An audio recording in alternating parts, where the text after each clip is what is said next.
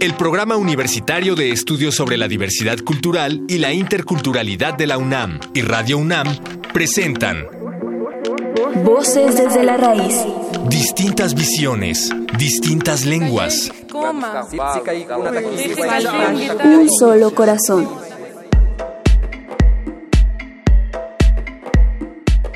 En el marco del octavo Festival de Poesía Las Lenguas de América Carlos Montemayor, celebrado el 11 de octubre de 2018, Natalio Hernández, poeta en lengua náhuatl, entrevista a Juani Peñate, poeta en lengua chol.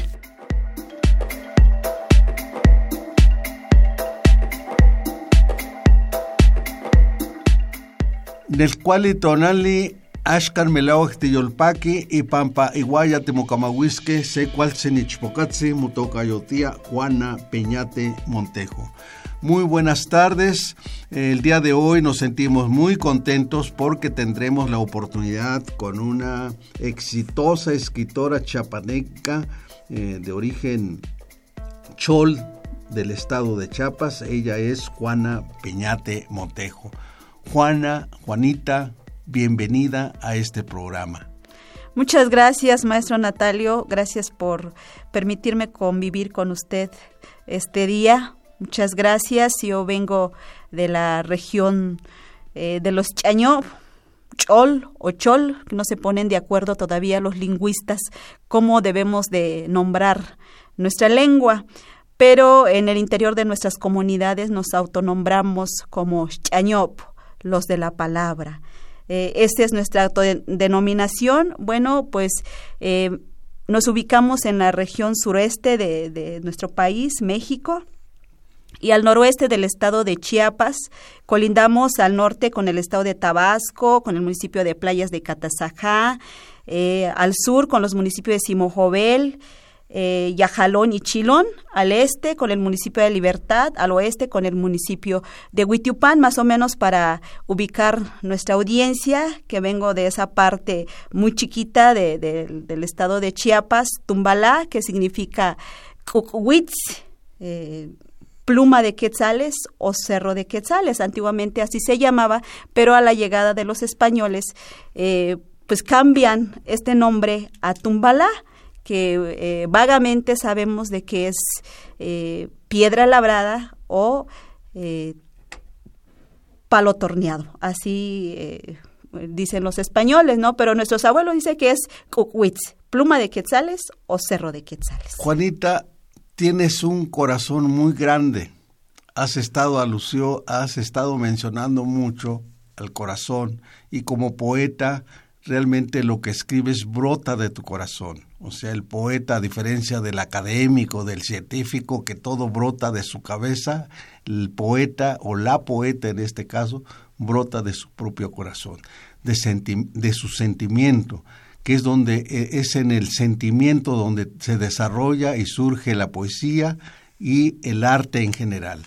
Eh, me ha gustado mucho cómo ubicas a tu territorio, a tu pueblo, a tu comunidad, tierra de quetzales. Ojalá que algún día recuperen más esta historia llena de belleza, llena de naturaleza ¿no? y de vida.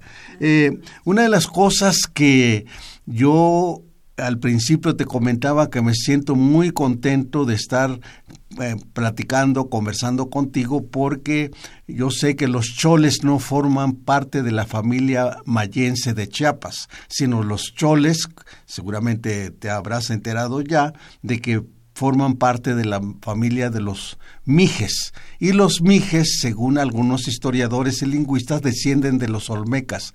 Como yo les digo, los olmecas son los griegos de Mesoamérica, para que te alegres. Entonces estoy hablando de una descendiente de los olmecas, que son los maestros del arte de Mesoamérica. ¿Tú qué sabes algo de eso y cómo ese tema de alguna manera se refleja en tu poesía? Pues yo hace mucho tiempo hablando de que mi lengua no es perteneciente a la lengua maya, me he estado eh, documentando. documentando, creando dudas en mi cabecita. Oye, mi lengua será adoptada, será una adopción que hicieron nuestros ancestros o qué pasó aquí, porque platicaba aquí con eh, los organizadores del, programa. Eh, decía, es que mi lengua tiene una sexta vocal que es la U, ¿no? Tiene la TS con apóstrofe, S. ¿Cómo? En ninguna otra lengua como el tzotzil, el celtal, el tocolabal, eh, no, no tienen la sexta vocal. La única que tiene sexta vocal es la lengua chañ, la lengua cholo. Entonces sí me, he estado preguntando, oye, ¿no seré familia del, del Mije o de los Olmecas? o ¿de dónde, de dónde vengo? Pero pues eh, nos hace falta mucho, me hace falta en lo particular documentarme en ese sentido, interesarme aún más eh, del origen de mi lengua. Sin embargo, con lo que sé, con lo que he vivido, con mi experiencia, he tratado de construir o reconstruir mi poesía, porque siempre lo he dicho, el chol, el chan, es poesía por sí misma. ¿Por qué empezaste a escribir? ¿Quién te animó? ¿Quién te invitó a participar en talleres? ¿O cómo brotó la poesía, la palabra florida en tu camino, en tu pensamiento, en tu corazón? Ha sido un camino eh, un poco complicado Tumbala es un pueblo marginado, es un pueblo que estamos a ocho horas de la, de, de, la capital del estado de ¿Y de San Cristóbal? Y de San Cristóbal estamos a cinco horas y media eh, y con todos los conflictos que últimamente ha habido se nos hace complicado. Bueno, eh, ¿cómo surge la, poesía en mí? Desde los diez años que empecé a escribir, pero empecé a escribir en, en el idioma castellano, porque a mí me decían, hija, este, ¿te quieres ir? Porque era dos cosas, era quedarse en la comunidad para formar familia, casarse ahí o salirse del pueblo y buscar tu camino. Afortunadamente mi padre, Pablo Piñete Torres, mi madre, Yolanda... Eh, ¿Viven tus padres? Viven mis padres, afortunadamente. Me dicen, hija, ¿te quieres ir? Vete porque aquí no hay desarrollo, aquí te casas y te llenas de hijos. Yo me fui entonces, como agradecimiento a mis maestros que me daban la atención, que me educaban, que me, enseñaban a leer, a escribir, a leer, a comentar, les escribía pequeñas, pequeños pensamientos. Eh, ¿Desde los pero, 10 años? pero a los 10 años. Pero era este, ¿En, español? español, no era en lengua. ¿Pero tus padres te hablaban en...? En, en, en, mi lengua, en mi lengua. ¿Y pero te ellos, siguen hablando pero ellos decían, es que hija, si te vas al pueblo no hables la lengua porque vas a ser discriminada, te van a hacer de menos, en fin, muchas muchos cosas. Perjuicios. Sí, muchos perjuicios. Entonces, yo cuando salí de mi, de mi, de mi comunidad, que es Emiliano Zapata, eh, empiezo a, a encontrar eso. Le entregaba pequeños pensamientos a mis profesores como agradecimiento. Terminé la, la secundaria, la prepa. Eh, hubo una necesidad de buscar un trabajo para mi sustento. Eh, en ese tiempo, la única puerta abierta para mí era cubrir interinatos en, como maestra de educación bilingüe. El requisito era saber escribir y hablar la lengua. Entonces me puse a leer en ese tiempo, eh, que es este INEA en ese tiempo, eh, ¿cómo se llama ahora? Este ¿CONAFE? No, el INEA es el Instituto Nacional para la Educación de los Adultos en Claro, aquellos claro. tiempos. Bueno, no importa, pero fue en el Entonces idea. sí, había un libro, oiga, le digo, necesito documentarme, necesito aprender a escribir mi lengua. Ah, pues orgulloso el maestro que me atendió en ese tiempo. Ah, vaya, alguien se interesa. Me entregó un libro. En tres días empecé a, a estudiar propia lengua, en el- la lengua gramática, chol. sí, la gramática y, y pues tres días presenté mi examen, pasé mi examen y pues dije, no, pues voy a seguir. ¿Y cuándo entras al CELALI? Entiendo que estás ahora en el En CELALI. el CELALI entro a partir, entro como becaria primero, en el 95 entro como becaria al CELALI, eh, donde me piden, oye, tengo mis poemas en español, no, yo, nosotros queremos en cholo, ¿no? Y yo empiezo a escribir en cholo y me dan esa beca para poder eh, seguir formándome, ¿no? ¿Qué tiempo tienes escribiendo en lengua chol? Creo que este, desde el 90, 98 que empiezo a retomar hasta la fecha, 90, llama de manera formal. Digamos, tienes Sí. prácticamente 20 años. 20 años. En el 98 luego me inscribo a un taller literario del maestro José Antonio Reyes Matamoros, eh, donde pues él fue muy exigente conmigo. Tú no eres poeta. ¿No? El, el- la poeta no trabaja con la inspiración, la poeta tiene que trabajar, tiene que tener, ser, ser constante, estudiar, leer, o sea, es eso el trabajo del poeta.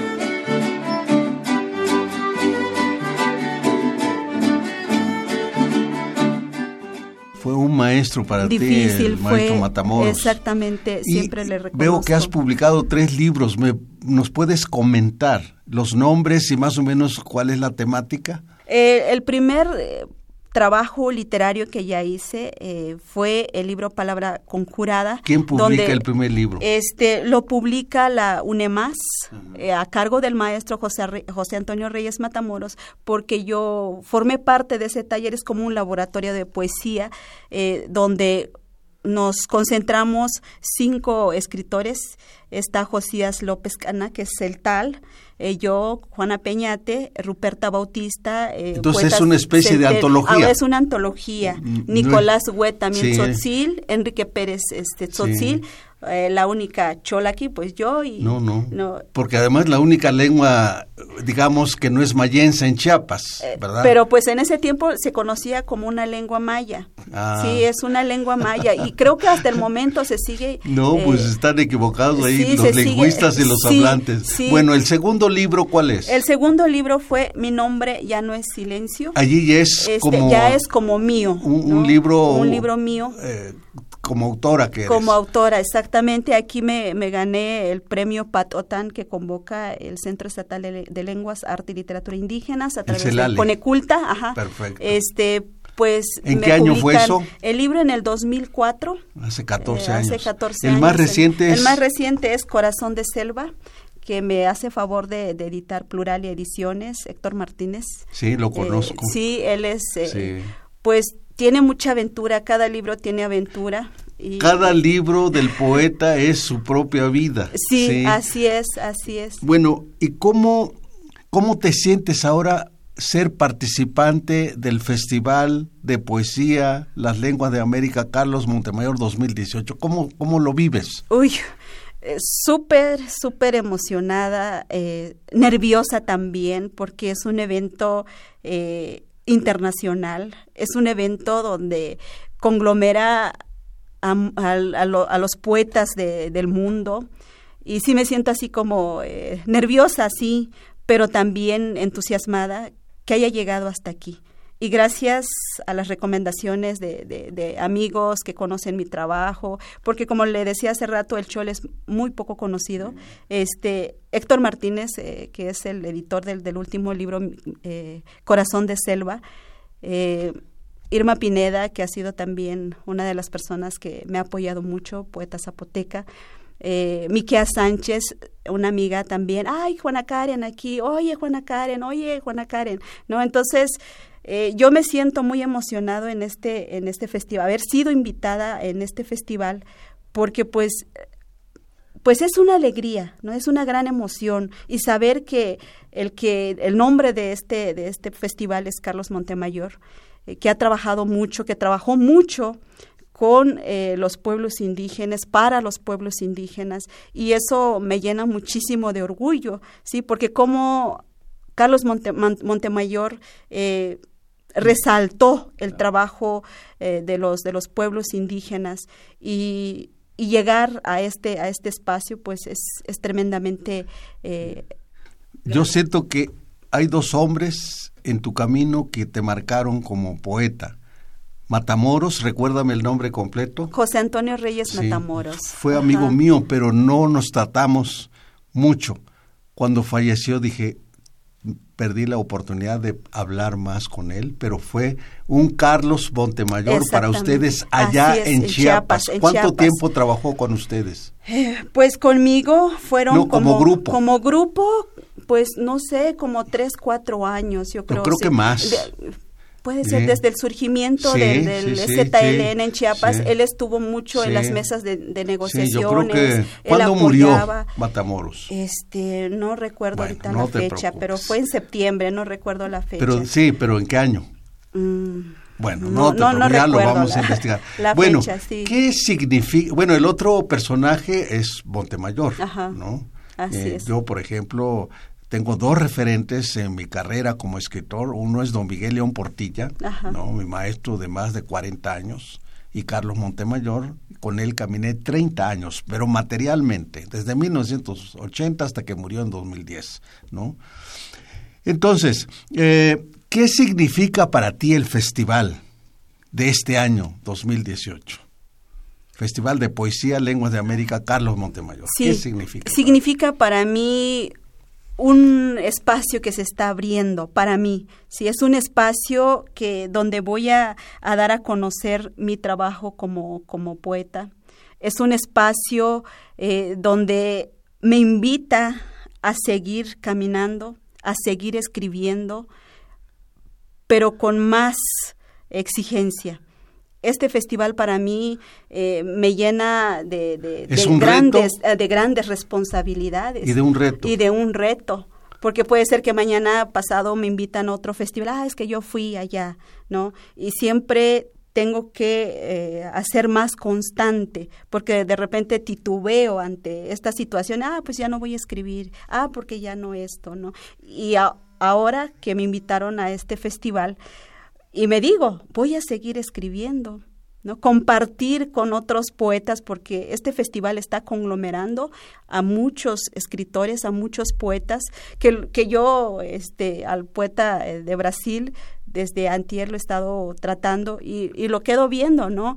Eh, me quedo conmovida, me quedo pasmada en, en, su lenguaje. Entonces, este es un reto para mí, es un reto tremendo y que me da esa posibilidad de, ahora sí que de, de, de, abrirme a grandes espacios. En realidad, todo evento, como en este caso, como el Festival eh, Lenguas de América, ¿Nunca has estado en el Festival de Poesía, Festival Internacional de Poesía de Medellín? ¿Nunca has estado? No, no, no, he salido, no he salido. O sea, por eso doblemente emocionada mi pues maestro Natalio, porque a, un evento grande como esta no he este, asistido.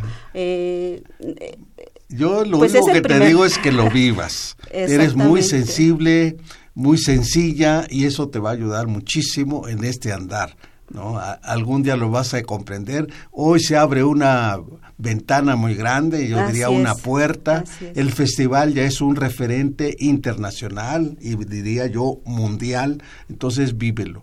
¿Qué perspectivas, qué futuro le ves a la literatura en las lenguas originarias de nuestro país?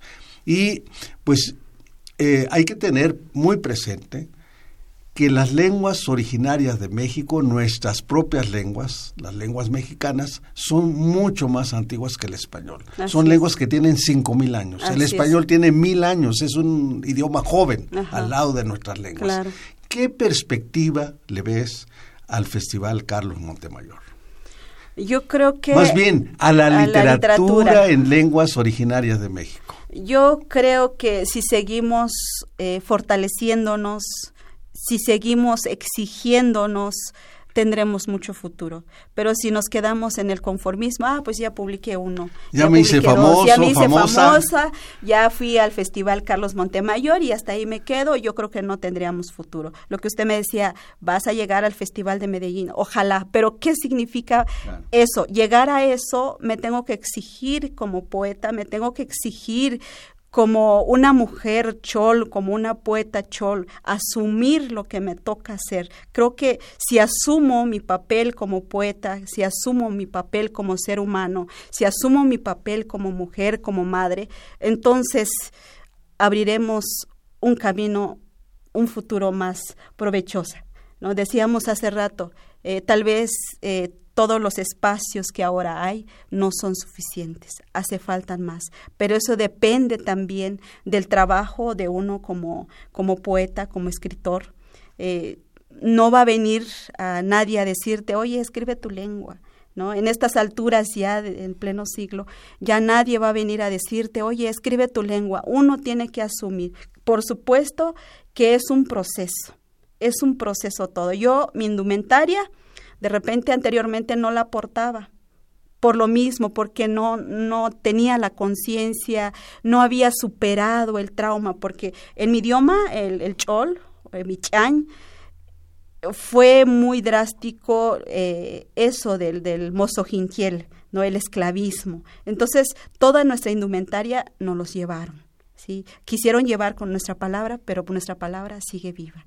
Sobrevivió, sobrevivió, y ahora está renaciendo. ahora está renaciendo. Y por supuesto que en las comunidades también se está viviendo, se está, eh, la, comunicación está, sin embargo, todavía existe eso, que yo soy chol, pero no la quiero hablar porque me avergüenzo. Existen en los jóvenes, he notado este eso, cuando yo leo eh, poesía en chol con los jóvenes de mi pueblo, me dicen, es que habla chol, ¿no? Piensan que no hablo chol, pero eh, me dice, es que tú hablas chol, tú escribes, sí, escribo en mi lengua, vamos a leer en lo... Es que yo no te entiendo, yo no le entiendo, ¿no? Entonces sigue habiendo esa negación. Frente a esa negación, resultado del prejuicio, de un siglo, todo el siglo XX transcurrió en esta idea de que son lenguas inferiores, son dialectos, que el único idioma es el español, el inglés.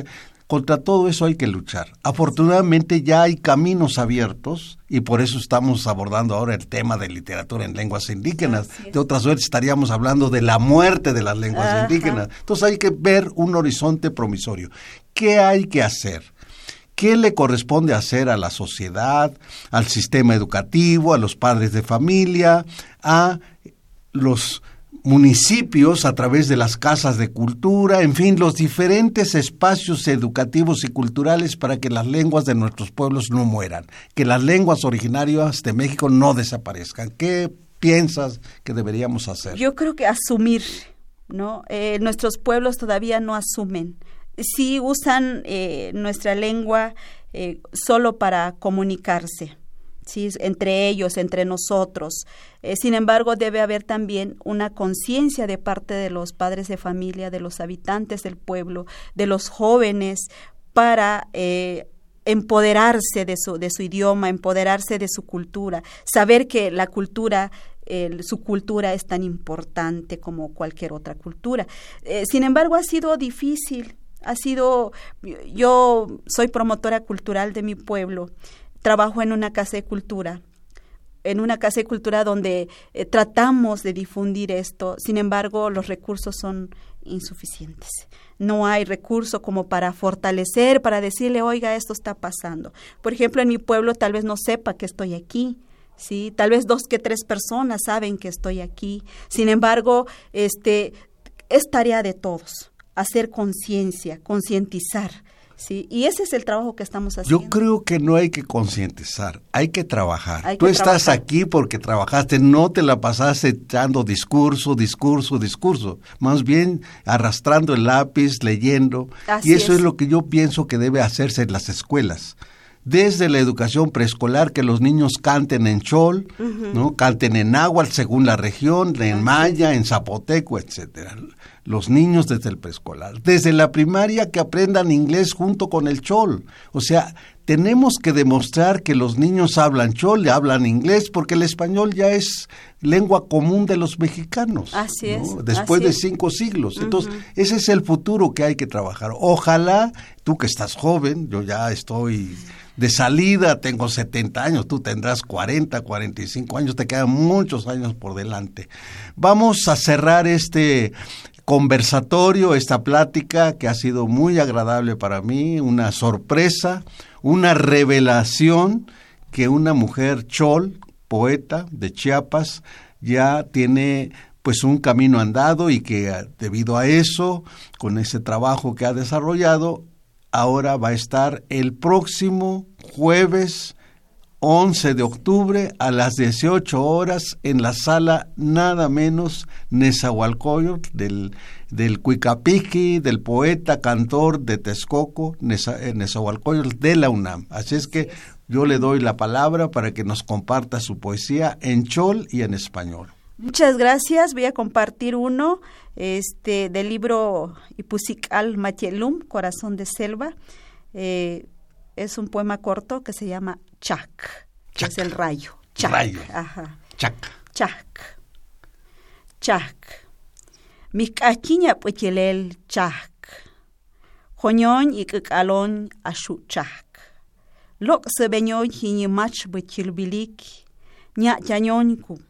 K'ajkibeñoñku yik'och iguchaya jiñik. Mach joñoñik jiñipanchañ mach ba'añik ichamlel. Wolik siklan kikuyel iyilo pañumil chan. Chak. Invoco tu fuerza, Chak. Soy el ímpetu de tu relámpago. Desgarra de mí lo imposible. Descíframe, interrógame con el soplo del viento. Yo no soy el cielo sin horas, busco en mis sueños el nacimiento de mi palabra. Muchas gracias. Ay, qué bonito. Pues muchas gracias a nuestro querido auditorio por compartir con nosotros este conversatorio con Juana, Juana Peñate Montejo, escritora Chol del estado de Chiapas. Muchas gracias. Lazo Mate Miak, Miak, Miak.